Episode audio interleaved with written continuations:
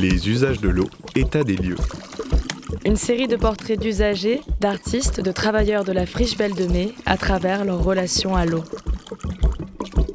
Les usages, de l'eau, état des lieux. Bonjour Rochdi. Bonjour Léna, Radio Grenouille. Qui es-tu Rochdi? Alors je suis euh, le directeur artistique d'un collectif d'artistes, Ornicar, qui existe depuis 2002, parce qu'on aura 20 ans l'année prochaine.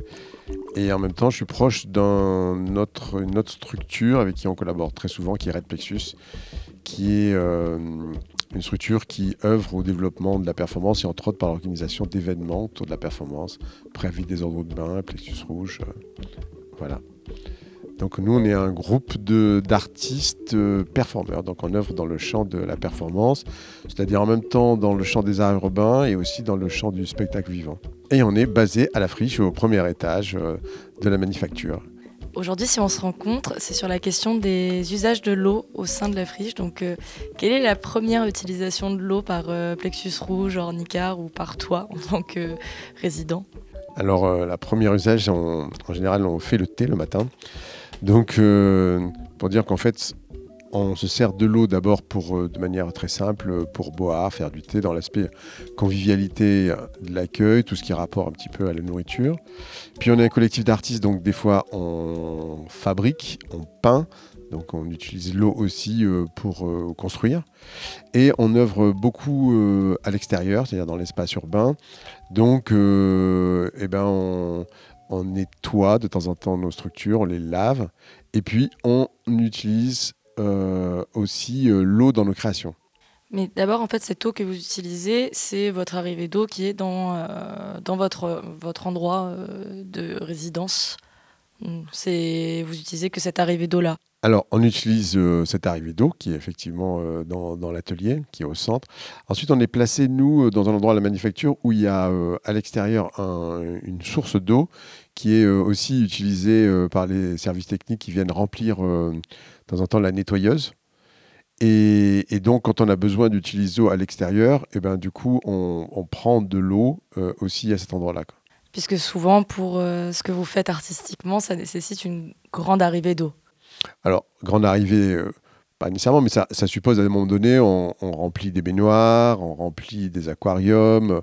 Sur un aquarium, c'est des fois, c'est des, euh, poubelles euh, du grand format qu'on a transformé en aquarium. Donc, du coup, on, remplit, puis on teste des choses aussi dans l'eau. Donc, on se place dans l'aquarium, donc on remplit un aquarium, et puis les performeurs font des essais dans l'eau. Et en tant qu'objet artistique, quelle place ça a, l'eau, pour vous? Nous, on, a beaucoup utilisé euh, l'eau aussi dans sa fonction, des fois dans des installations, dans sa fonction euh, purement poétique, qui est déjà beaucoup. Et puis, on a développé euh, un projet qui s'appelait Karcher Balade.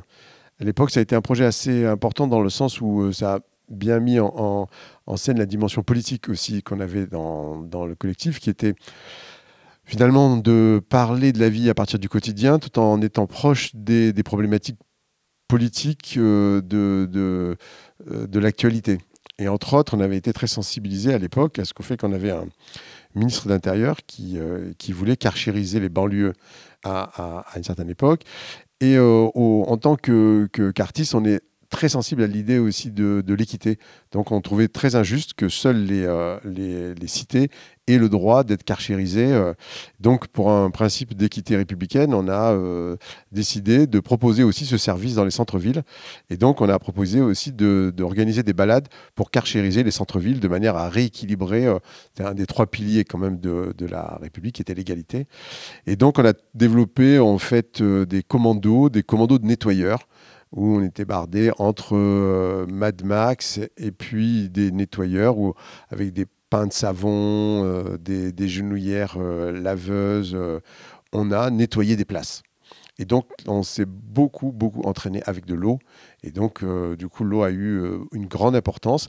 On a eu quand même l'idée aussi d'un questionnement écologique, savoir est-ce que dans nos créations, nos créations étaient-elles éco responsable ou éco-compatible. Donc on a proposé aussi de ne pas utiliser plus d'eau que ce qui était utilisé normalement sur une place pour la laver. Et donc on avait euh, aussi à des moments donnés bah, emprunté euh, les arrivées d'eau des places Et en fait, on essayait de laver plus sobrement finalement que, que, que les services publics. Et là, sur le dernier spectacle, la dernière représentation avec Plexus Rouge et les baignoires, qu'est-ce que vous avez fait de l'eau après?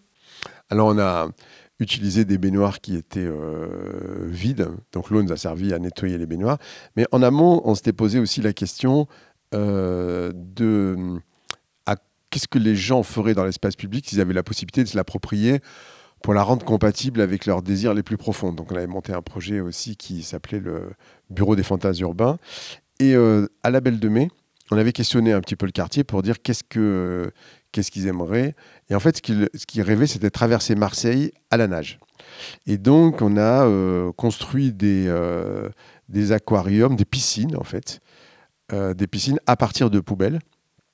Et on a rempli euh, euh, ces, poubelles, ces grandes poubelles, enfin les grands containers, d'eau. Et ensuite, on, apprenait aux gens à, nager dans, ces, petites piscines. Et ensuite, on les poussait.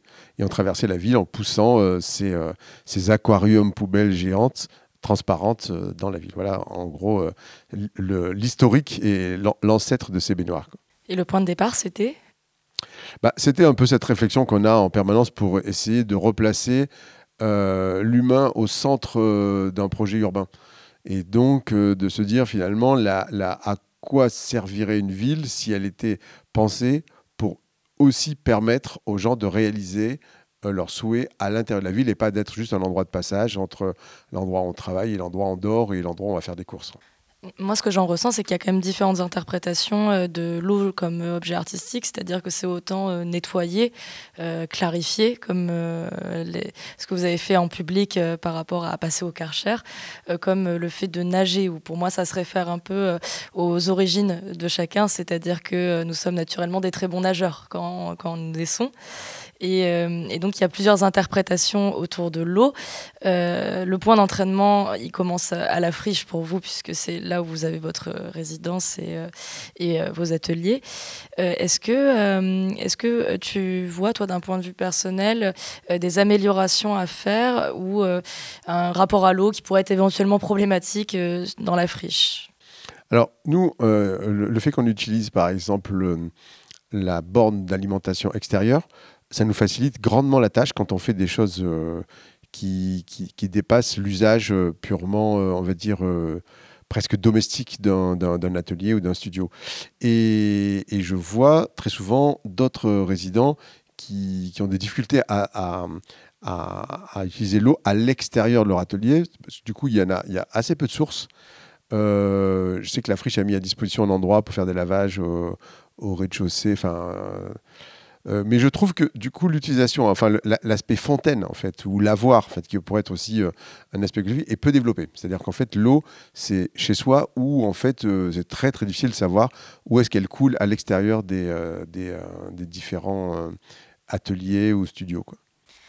Mais d'ailleurs, je pense que. Est-ce que tu crois que ça influencerait beaucoup, votre pratique artistique si vous n'aviez pas un accès direct à l'eau? Parce qu'il y a la, ce que, le, la borne extérieure. Après, vous avez quand même une arrivée d'eau euh, dans l'atelier. Bah oui, parce que du coup, euh, le fait que, qu'on puisse le faire à l'extérieur, bah, on n'a pas d'appréhension à, mouiller le sol.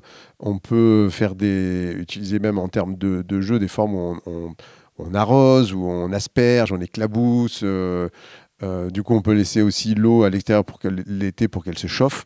Donc, du coup, ça permet aussi une utilisation très corporelle, aussi très quasi chorégraphique en fait de la matière eau dans, dans, dans les créations. Donc ça, c'est très très utile.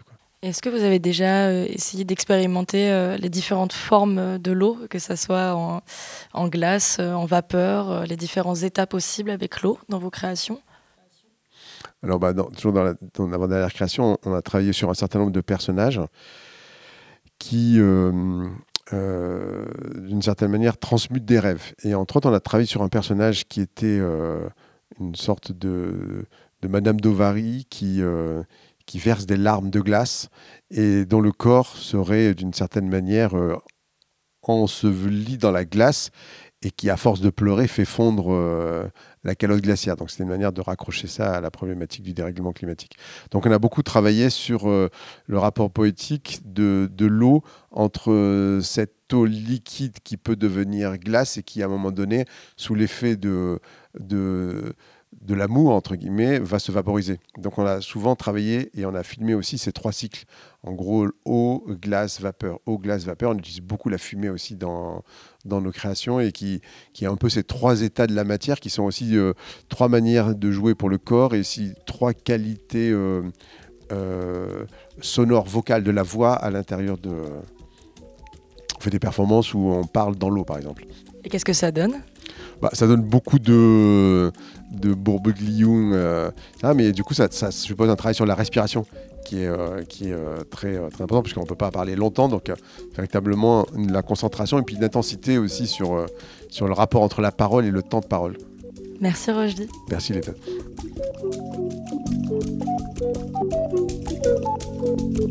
Les usages, de l'eau, état des lieux.